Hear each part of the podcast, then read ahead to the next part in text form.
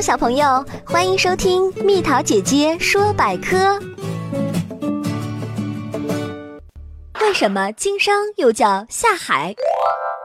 下海一词源于一出戏曲《洛阳桥》，是上个世纪二十年代在上海舞台上演出的。说的是清朝有个姓蔡的状元，要为家乡建一座洛阳桥。在建桥过程中，当桥墩突然打不下去时，就听到老百姓的“海龙王不同意，所以卡壳”的议论。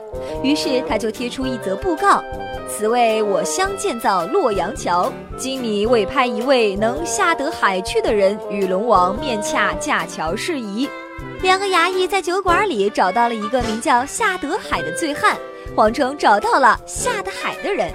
几天后，夏德海被带到海边灌醉后扔到了大海里。后来，人们就把稀里糊涂的或冒险的去干某种事儿改称为下海。后来又有了隐身，变成现在所代表的经商的意思。